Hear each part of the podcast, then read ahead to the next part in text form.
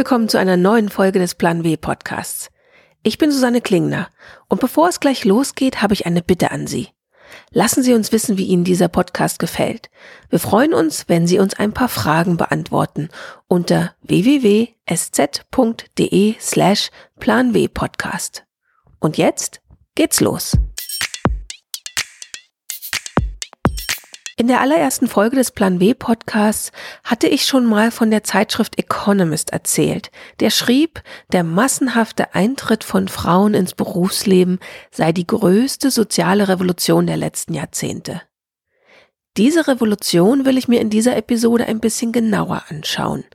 Was ist da genau passiert? In welchem Maße sind Frauen berufstätig geworden und welchen Wandel haben sie damit ausgelöst? Dazu werden Sie unter anderem die Soziologin Jutta Almendinger hören, die eben jenen Wandel seit vielen Jahren begleitet und hinterfragt. Doch erst noch einmal zurück zu dem eingangs erwähnten Text im Economist. Dort wird die besagte größte soziale Revolution der letzten 50 Jahre so beschrieben. Noch vor einer Generation waren Frauen weitgehend auf niedere Tätigkeiten beschränkt. Sie waren routinemäßig Sexismus ausgesetzt und sollten ihre Karriere aufgeben, wenn sie heirateten und Kinder bekamen. Heute leiten sie einige der Organisationen, die sie einst als Bürger zweiter Klasse behandelt haben. Millionen von Frauen haben mehr Kontrolle über ihr eigenes Leben und Millionen von Gehirnen werden produktiver eingesetzt. Gesellschaften, die versuchen, sich diesem Trend zu widersetzen, vor allem die arabischen Länder, aber auch Japan und einige südeuropäische Länder, werden einen hohen Preis in Form von verschwendeten Talenten und frustrierten Bürgern zahlen. Und wo steht Deutschland im Vergleich? Sind wir eines der Länder, die vorangehen, oder traben wir eher gemächlich hinterher? Um den tatsächlichen Fortschritt erkennen zu können, hilft nur eins, vergleichen. Damals mit heute. Und beim Vergleichen helfen Zahlen. Die liefert das Statistische Bundesamt. Da ist zum Beispiel die Beschäftigungsquote. Diese zeigt an, wie viele von 100 Frauen berufstätig sind. 1960 waren 47 Prozent der Frauen berufstätig. Bis Ende der 90er stieg dieser Wert nur wenig auf 55 Prozent im Jahre 1997. Aber bis 2006 sprang sie auf 65 Prozent und noch einmal zehn Jahre später, also 2016, lag sie bei 74,5 Prozent. Das ist immerhin die zweithöchste Quote in Europa.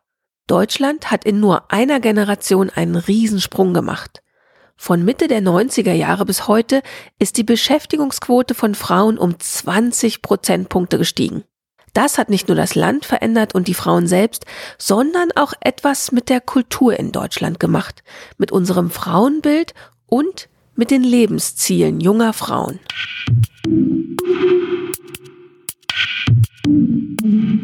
Meine Kollegin Katrin Rönecke hat sich in Berlin mit Jutta Almendinger getroffen, um mit ihr über all diese Veränderungen zu sprechen.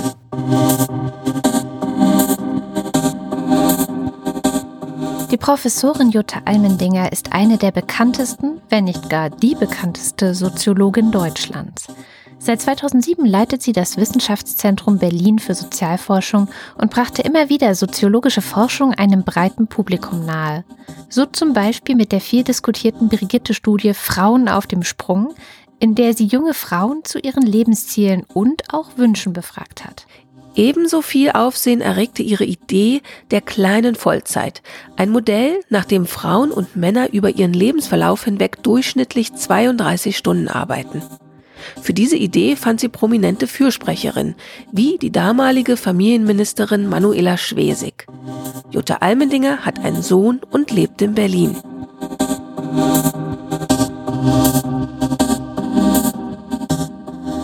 Sitze hier in einem Seitenraum des Deutschen Historischen Museums mit Professor Jutta Almendinger.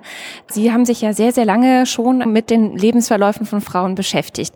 Was ist denn da mal ganz grob gesagt ein Trend, den Sie beobachten können?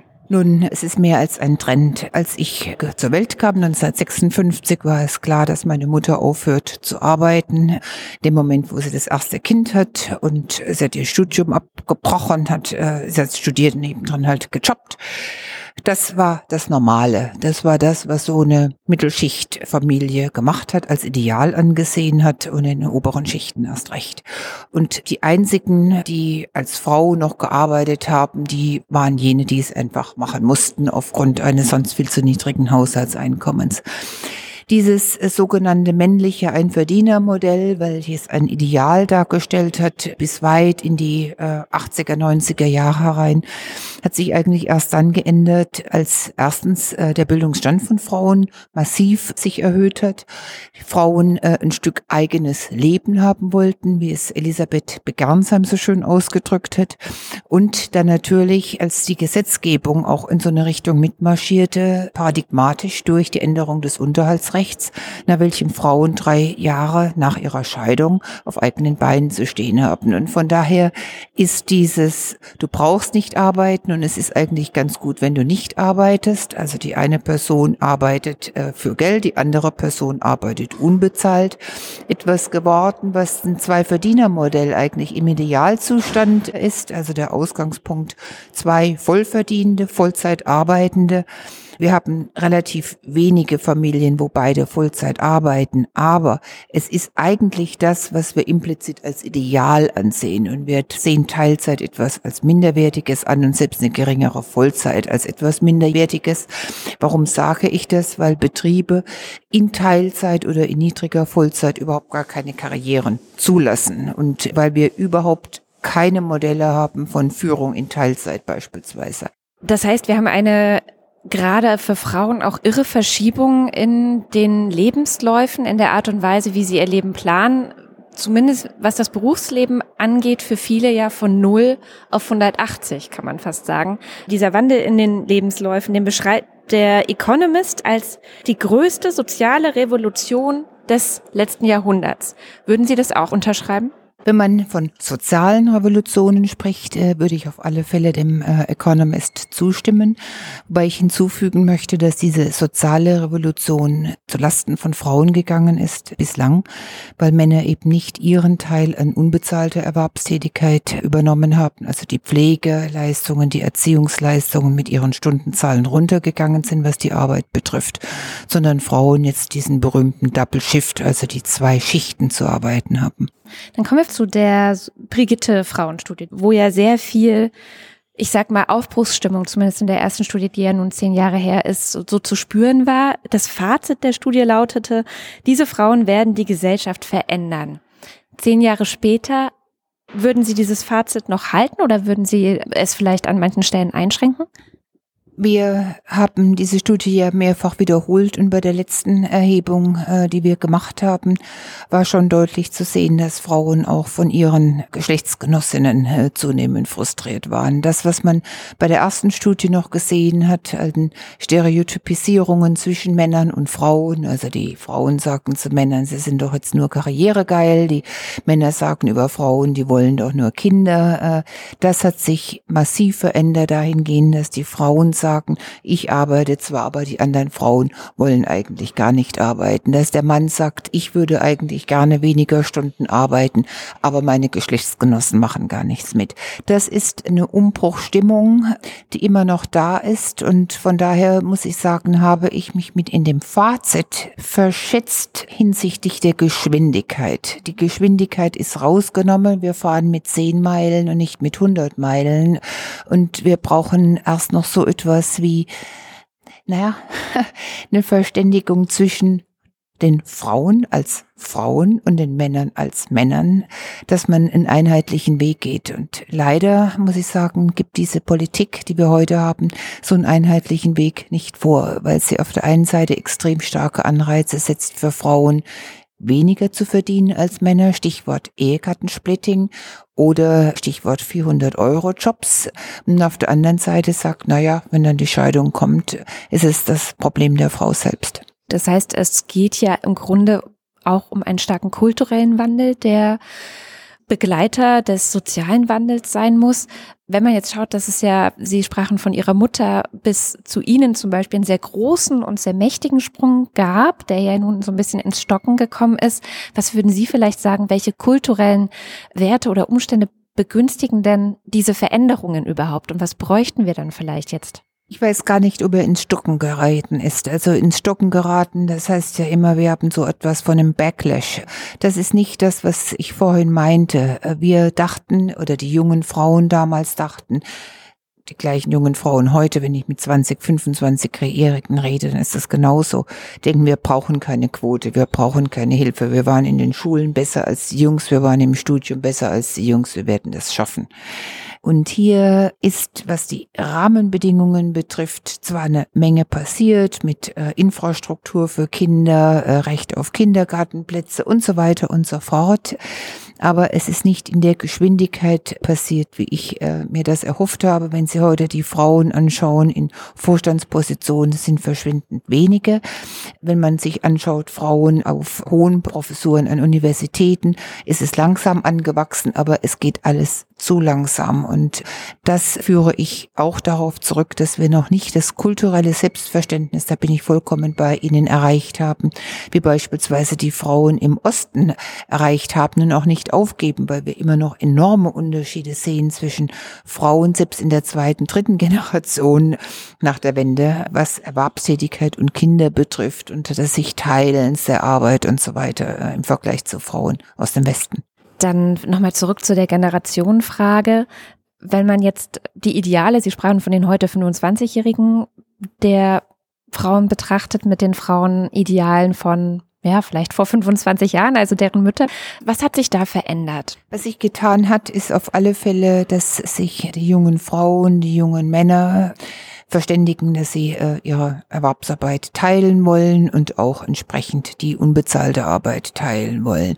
Also das Verständnis ist da, äh, dass es eine Sache von beiden ist, in ganz anderer Art und Weise, als es damals war. Das ist gut.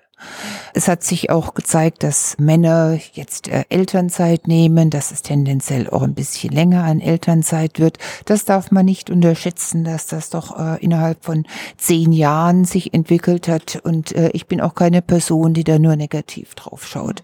Wir müssen jetzt nur den nächsten Schritt gehen und uns fragen, wie setzen wir da an und was müssen insbesondere Betriebe tun, um längere Auszeiten auch von Männern zu ermöglichen, ohne dass sie Karriereknicke haben. Oder umgekehrt, was muss man tun, um Frauen entsprechend auch in die Positionen zu bringen, die früher nur Männer hatten, ohne dass es zum Geschlechterkampf führt, wie die Zeit getitelt hat, was nicht die Lösung ist, sondern ich würde immer dabei bleiben, Frauen können die gleichen Leistungen bringen wie Männer, sie sollen das auch tun und sollen da jetzt nicht so ein Gnadenbrot erhalten. Man kann in die Geschichte schauen, um Faktoren und Institutionen zu finden, die den Wandel in Zukunft weiter vorantreiben können. Der Economist macht zwei Ursachen aus. Wie kann man diese Revolution erklären? Die Politik hat eindeutig eine Rolle gespielt. Feministinnen wie Betty Friedan haben die häusliche Sklaverei und Diskriminierung verteufelt. Die Regierungen haben Gesetze für mehr Gleichberechtigung verabschiedet. Politikerinnen wie Margaret Thatcher und Hillary Clinton haben jüngere Frauen gelehrt, dass alles möglich ist. Doch die Politik ist nur ein Teil der Antwort. Die Ideen von Betty Friedan wie von Margaret Thatcher wurden von wirtschaftlichen und technologischen Kräften beflügelt. In der reichen Welt wächst die Nachfrage nach berufstätigen Frauen. Solange allein Muskeln mehr zählten als Hirn, hatten Männer einen ganz klaren Vorteil. Jetzt, da die Intelligenz gesiegt hat, haben beide Geschlechter gleiche Chancen. Die Feminisierung der Erwerbsbevölkerung wurde durch den unaufhaltsamen Aufstieg des Dienstleistungssektors und den ebenso unaufhaltsamen Rückgang des verarbeitenden Gewerbes vorangetrieben. Dieser Wandel ist noch lange nicht abgeschlossen. Weiterhin werden eher Jobs abgebaut, die bisher vor allem Männer gemacht haben, was die Geschlechterverhältnisse auf dem Arbeitsmarkt weiter verschiebt.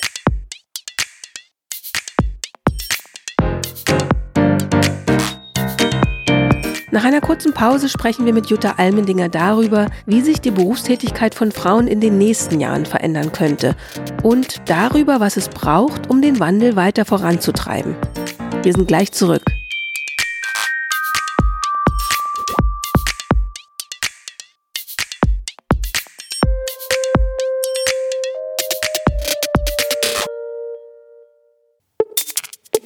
Werbung der Plan W Podcast wird ermöglicht von LinkedIn, dem Karrierenetzwerk. Hier können sich Mitglieder austauschen, von anderen inspirieren lassen und selbst Beiträge schreiben. Vor allem Frauen können das Netzwerk für sich nutzen. Einen der erfolgreichsten Posts der letzten Jahre hat Petra Emmerich geschrieben. Worum es ging und was sie damit erreicht hat, erzählt sie in einem kurzen Anruf.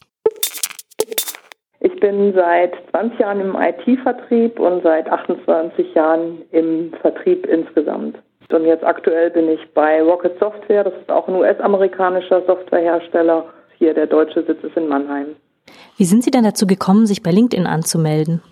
Ich war ganz, ganz früh in den sozialen Netzwerken schon unterwegs und ich habe LinkedIn eigentlich verwendet, um mit, ja, mit den Headhuntern in Kontakt zu kommen, weil ich auf Stellensuche war. Und dann habe ich wahnsinnig, wahnsinnig viele Bewerbungen geschrieben. Ich war dann schon in einem Alter so gut äh, jenseits der 40 und habe also eine Absage nach der anderen bekommen. Und dann irgendwann habe ich gedacht, das kann so nicht weitergehen und habe einen Artikel bei LinkedIn gepostet, der im Großen und Ganzen ja ganz positiv formuliert war und ich wollte den so als Self-Marketing nehmen. Weil ich mir gedacht habe, wenn niemand weiß, dass ich aktiv auf Stellensuche bin, dann wird auch keiner von den guten Headhuntern auf die Idee kommen, mich zu fragen. Mit was hatten Sie denn als erstes so gerechnet, als Sie das gepostet haben?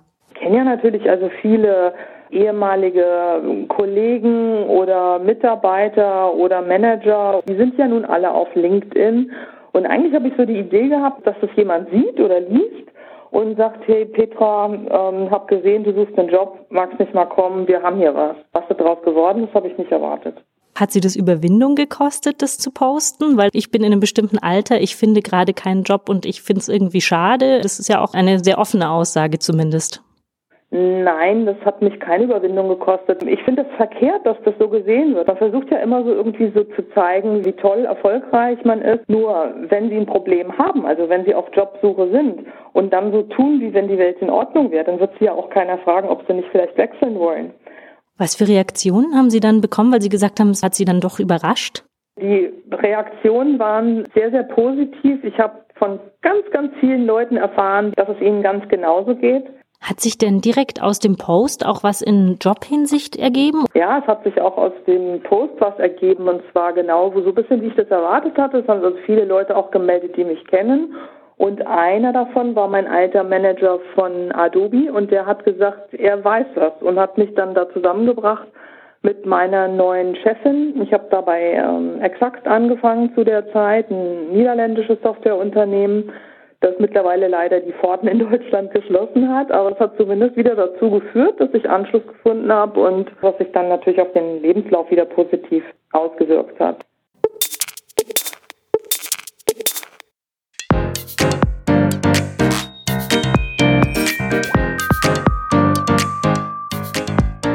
Gerade sprach Jutta Almendinger darüber, wie selbstverständlich die Berufstätigkeit von Frauen innerhalb von nur einer oder zwei Generationen geworden ist.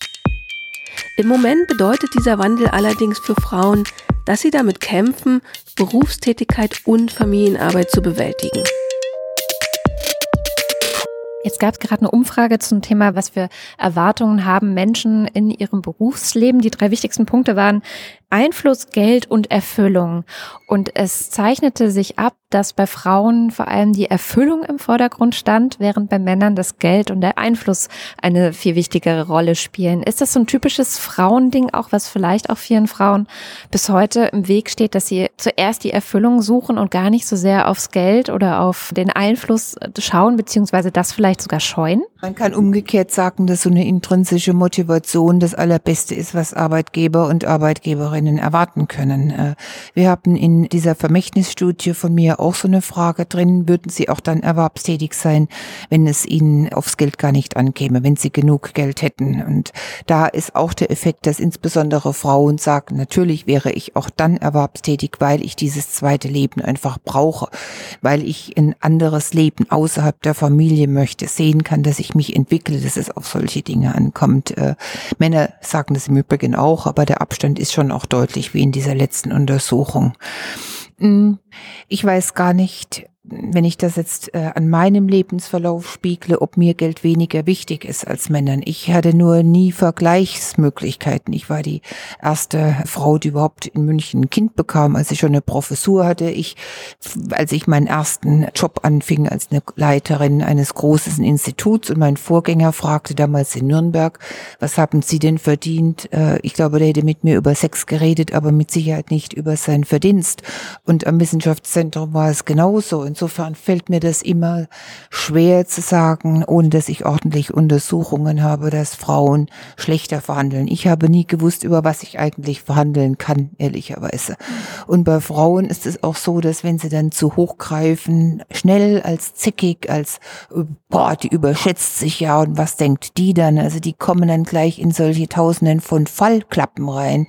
Und auch deshalb unterstütze ich so sehr so etwas wie ein Entgelttransparenzgesetz, äh, dass man wenigstens mal eine Hausnummer kennt. Ja. Das wäre ein relativ handfestes Vehikel, mit dem Frauen dann auch tatsächlich vielleicht sich besser verorten könnten, auch in ihrem Berufsleben. Und wo ich bei der nächsten Baustelle wäre, ist das vielleicht auch was, was so ein bisschen fehlt. Also, dass sozusagen die Selbstverständlichkeit in einem Beruf zu stehen und da auch ähm, jetzt böse gesagt, hin und wieder mal den Macker raushängen zu lassen, Sachen an sich zu ziehen, von denen man glaubt, man wird es schon irgendwie schaffen, aber eigentlich ist man gar nicht so kompetent. Da gibt es ja auch sehr große Unterschiede noch.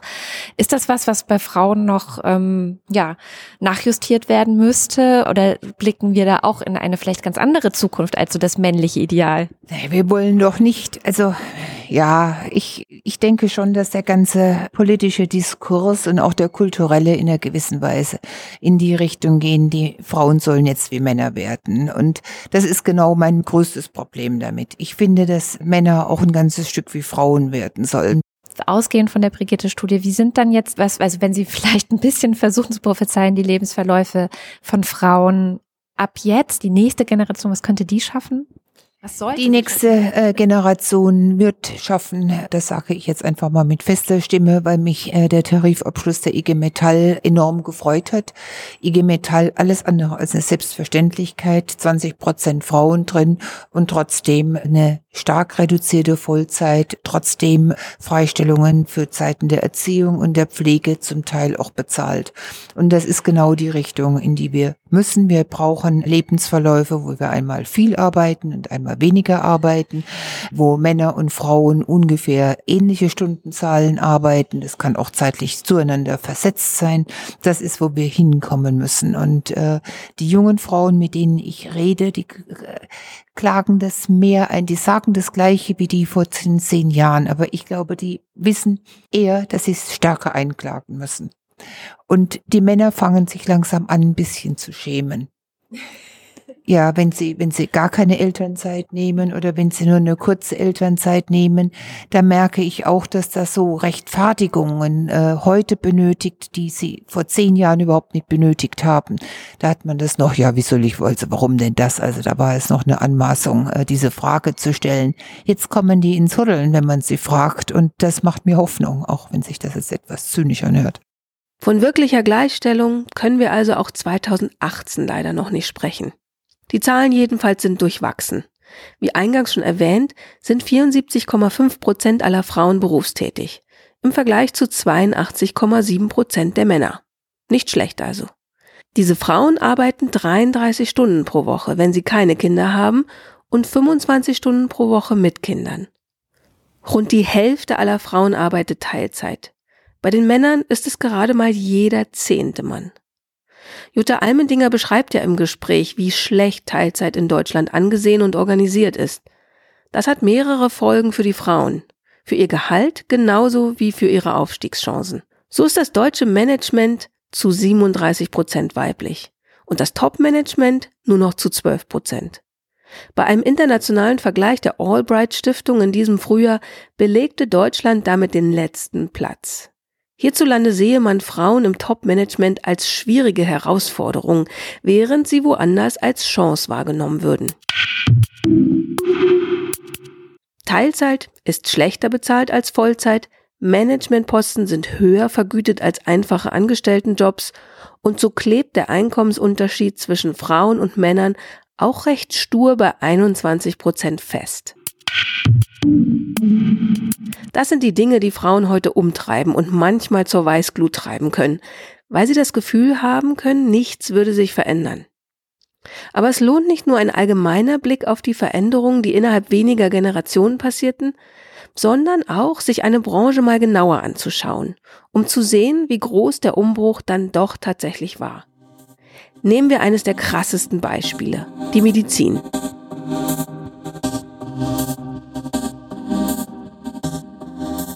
Vom Ärztinnenbund bekommt man ein paar Zahlen, die den Wandel des Ärzteberufs eindrucksvoll zeigen.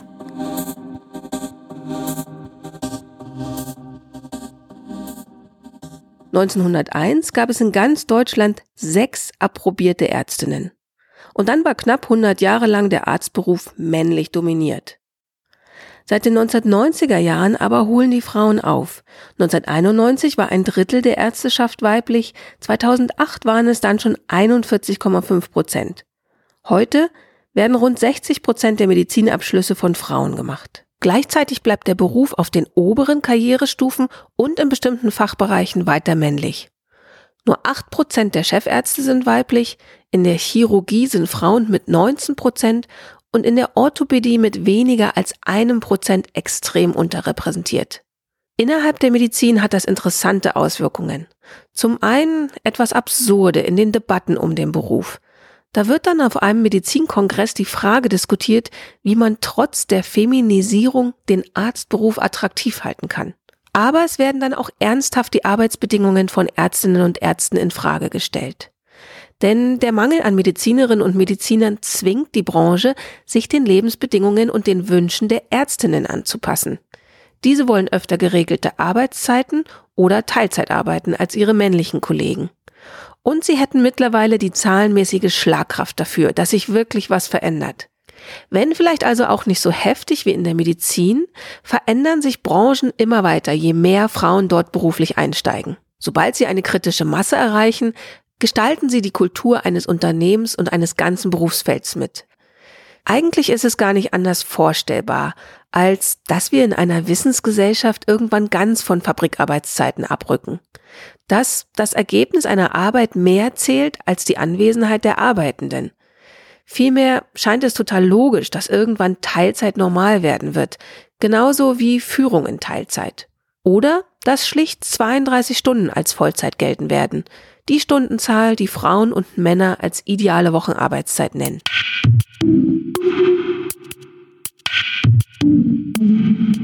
Frauen steigen ambitioniert und hoffnungsvoll ins Berufsleben ein. Eine junge Frau von heute denkt nicht mehr, das mache ich so lange, bis ich heirate oder Kinder kriege, wie es unsere Großmütter vielleicht noch gelernt haben. Und doch ist die Vereinbarkeitsfrage trotz allem Fortschritt weiter nur unbefriedigend beantwortet. Sie führt sogar zu dem Paradox, dass Frauen, die eigentlich im Beruf gleichgestellt und ihre Arbeit gleich bewertet sehen wollen, ausgerechnet dann am meisten benachteiligt werden, wie der Economist noch einmal herausstellt. Der wichtigste Grund, warum Frauen frustriert bleiben, liegt tiefer. Viele Frauen sind gezwungen, sich zwischen Mutterschaft und Karriere zu entscheiden. Kinderlose Frauen in den USA verdienen fast so viel wie Männer. Mütter mit Partnern verdienen weniger und alleinerziehende Mütter sehr viel weniger. Die Kosten der Mutterschaft sind besonders hoch für Frauen auf der Überholspur. Traditionell weibliche Berufe wie der der Lehrerin lassen sich gut mit dem Muttersein vereinbaren, da die Löhne auch mit den Berufsjahren und nicht sehr stark steigen und die Wochenstunden überschaubar sind. Aber in Privatunternehmen steigen die Löhne mit der Leistung und der Erfahrung und es werden viele Arbeitsstunden und Überstunden erwartet. Von zukünftigen Chefs wird außerdem erwartet, dass sie in mehreren Abteilungen und Ländern gearbeitet haben. Der Grund für die Einkommenslücke hier kann also sogar das Gegenteil von Diskriminierung sein, nämlich dass Frauen nach genau den gleichen Maßstäben beurteilt werden wie Männer. Also müssen sich die Maßstäbe ändern. Berufstätige, egal ob Frau oder Mann, müssen als ganze Menschen wahrgenommen werden und nicht nur als Arbeitskraft oder Human Resource.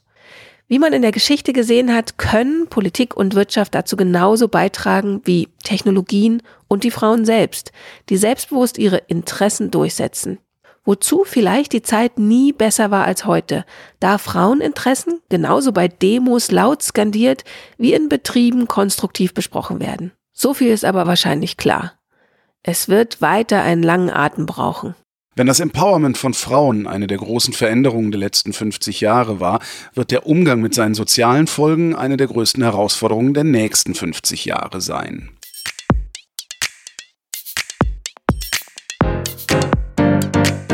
Das war der Plan W Podcast. Wir hören uns in vier Wochen wieder. Dann besuche ich ein Unternehmen, in dem ganz junge und alte Menschen zusammenarbeiten. Eines verrate ich Ihnen schon. Es wird Kuchen geben. Und nochmal die Bitte an Sie. Lassen Sie uns wissen, wie Ihnen dieser Podcast gefällt. Wir freuen uns, wenn Sie uns ein paar Fragen beantworten unter www.sz.de slash planwpodcast. Ich bin Susanne Klingner und freue mich, wenn Sie dann wieder mit dabei sind.